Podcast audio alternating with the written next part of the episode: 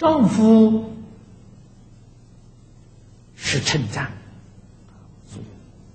古时候称赞佛为大丈夫。这个大丈夫啊，跟我们中国大英雄意思是相同的。啊，什么样的人才能叫大丈夫呢？别人办不到的事情，他能够办到，这才称之为大丈夫。什么事情别人办不到呢？了生死、脱轮回，啊，断烦恼、破妄想，这是别人做不到的，他能做到。佛菩萨称大丈夫。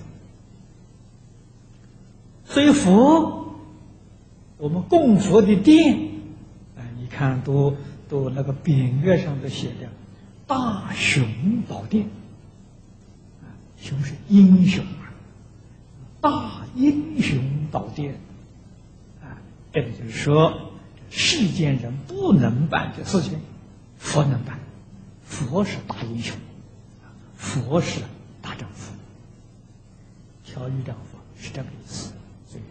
四个字合起来，可以说呢，教化众生能够得心应手，随心所欲啊，有这个意思在。